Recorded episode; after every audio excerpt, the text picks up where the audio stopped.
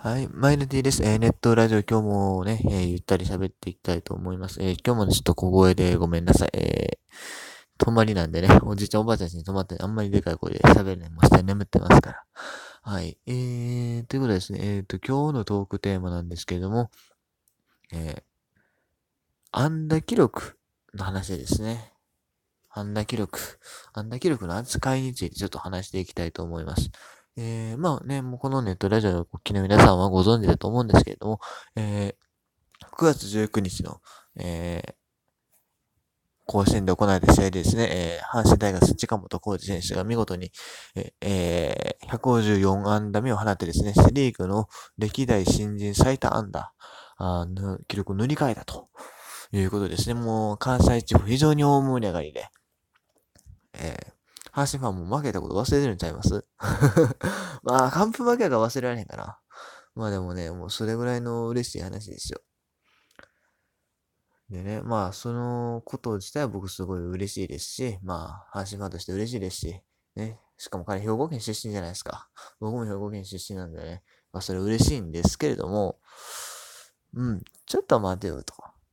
その、長島さんの記録を抜いてわーわー騒ぐのってなんか違くないかって思うんですよね。うん。あの、それ、なんだ、昔と比べて投手のレベルがとかそういう話でもなくて、あの、ボールが飛ぶだの飛ばないそういうのでもなくて、あの、単純にですね、試合数が違うんですよね。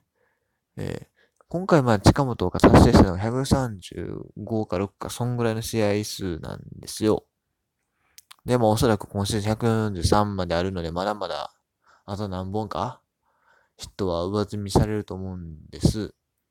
まあ、140はいく、140じゃない。だからヒット数で言うと160はいくんじゃないかなと思うんですよ。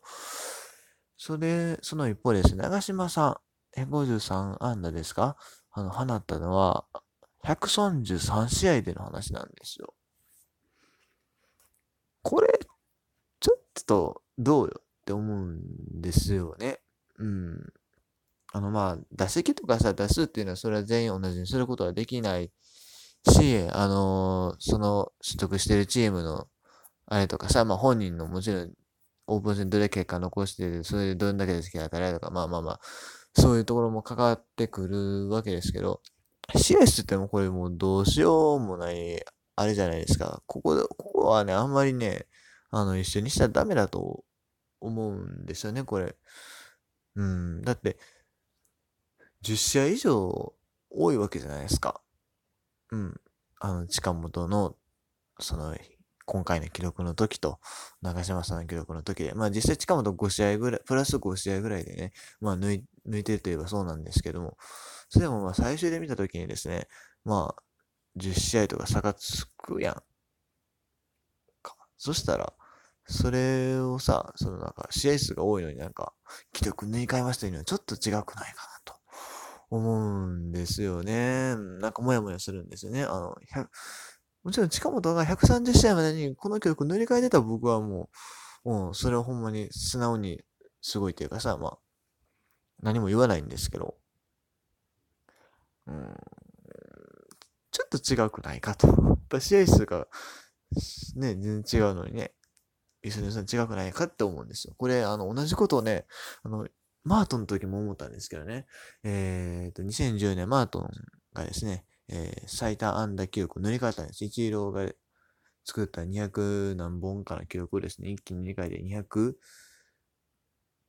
214かな？多分そんぐらいまで伸ばしたんよね。一郎が210やったかな？ちょっとあやふややけど。うん。やっぱそれ自体は確かにすごいことですよ。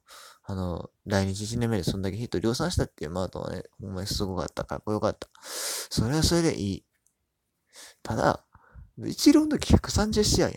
マートの時多分140、当時4かな ?144。10 14試合も多かった、それヒットが大なるわっていうね。あの、まあもちろん200安打を越すっていうところがすごいんですけど、ちょっとでもやっぱり条件違いすぎるくないかなって思ったんですね、その時も。うーん。まあ、ねえ、まあ仕方がないっちゃ仕方がないんだけれども、なんかなーって いやもうこれもなんかなしか言えないんですけどね。うん。まあ、記録関連で全部そうなんですよ。過去の記録ってやっぱり主条件異なってくるところもあるんでね。あの、うん。なんだろう、例えば、西武、いや、ごめんなさい。えー、っと、なんで、まあホ、ームランもそうです、ホームランも。バレンティン、まあ、バレンティンの時は我々と言ってたかな。ちょっと待って。と、ちなみにですね、えー、まあ、日本のですね、えー、と、日本プロ野球における新人最多安打のそのリーグ記録じゃなくて、えー、パリーグも含めた全体の記録っていうのがありまして、それもね、ちょっとね、突っ込みたいところがあるんですよね。えー、と、こちら佐々木真也さん。佐々木信也さんが1956年、高橋オリオン、オリオンズ？やったっけ？高橋ユニオンズか。えー、えー、そうですね。高橋ユニオンズ。もう、どこの球団にって話ですけど、えっ、と、高橋ユニオンズっていうのは、今の、今の、大映、大映じゃない、失礼。お前大英じゃないやろっていう。大英の時代ほとんどしてないのって、えっ、と、今の、まあ、ロッテですね。ロッテの一部、一部というか、まあ、あの、主流じゃない方ですね。球団でプレイしてた選手がいるんですけど、彼が180安打をルーキーでやってると。あ、それはすごいと。さあ、昔やから、やっぱ試合数も少なかったんかなって思うじゃないですか。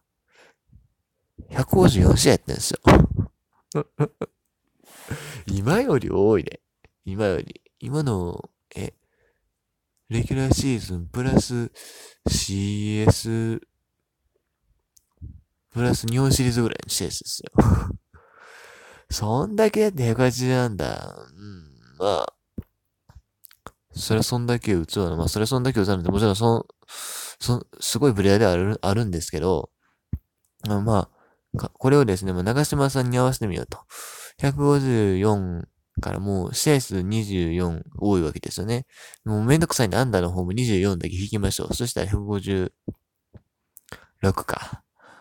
うん。まあ一応長島さんより多いですけど、まあ、この日のことを考えて実際多分長島さんより少なくなるのかなと。だからなんだ、試合あたりのアンダー数みたいな僕も計算めんどくさいんでしませんけど、それをやったらおそらく長島さんよりは下になると思うんですよね。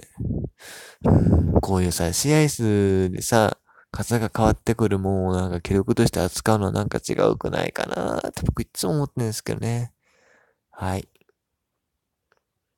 まあ、通算記録とか別に言っちゃいいと思うんですけど、うーん、なんかな、すっきりせんな。一試合とかならまだいいんですよ。一試合はまあ誤差の範囲かなぐらいで僕思うんですけど、こんなに10試合以上もさ、あんのになんかそれを記録を抜いたらなんだかかんだら、まあ、今回近本もちろん、プラマイ5ぐらいで、プラス5ぐらいでやってますけど、うーん、なんかスッキリせんなーっていうのが、スッキリせんっていうかな。これでどうなんかなっていうのは正直なところです。はい。まあでもね、近本選手ね、えー、今後、まあ長島さんのような国民的スターになってくれると、ね、僕は思ってます。まあ言い過ぎ。そこまで思ってない。そこまで思ってない。長島さん超えられ。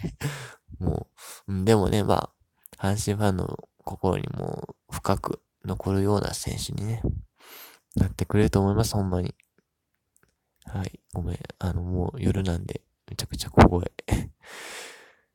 てか眠いんすよ。実は今日自転車ずっとこいでて、和歌山市内をね、ブラブラしてて。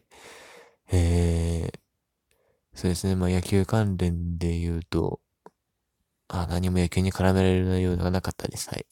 もういや、ぐだぐだトークになるので、そろそろこれで終わりにしようかなと思います。えー、明日以降も、ね。あ、一個、そう、ごめん。これだけ一言だけ言わせてください。最後に。最後に一言だけ言わせてください。もう全然今日のトークテーマと関係ないんですけれども、あのー、僕22日かな、甲子園行く予定なんですけど、雨なんすよね。うん。別にそれは、一試合僕ね、雨で流れるぐらい別にギャギャ言わないんですけど、他にも試合取ってるし、めっちゃ引退試合も行くし。問題はね、30の試合も取ってんですよ。鳥谷隆、阪神対談試合の予定、予定なんですよ。わかります ?22 日が雨で流れたら、今度、それが10月に入って試合行われる可能性あるんですよね。僕、30の試合、ほん、30日ね、ほんまにもう、行きたい行きたいって撮ったのに、まあ、セガニュー通りに撮ってもらったんですけど、うー、ずれるんかって思うとな。まあ、僕実はまあ大学の休み結構長いんで、まだ10月のほんまの1週目ぐらいはね、ぶっちゃけこっち入れるんですよ、関西に。だから、まあ、10月に引退試合がずれ込んでも、いけるといえばいけるんですけど、その9月30日で正直僕行く意味あんまり感じなくなるんですよ。かといって売るのもなと思ってるし、多分そんなもう、ね、ただの障害試合にそんな打ってもお金にならないんでね。はい。まあ、そういうね、愚痴でした、最後に。はい。まあ、とにかく、月22日っていうかもうこれ以上甲子園で中止出ないでほしいっていう話です。ぐだぐだ。切ります。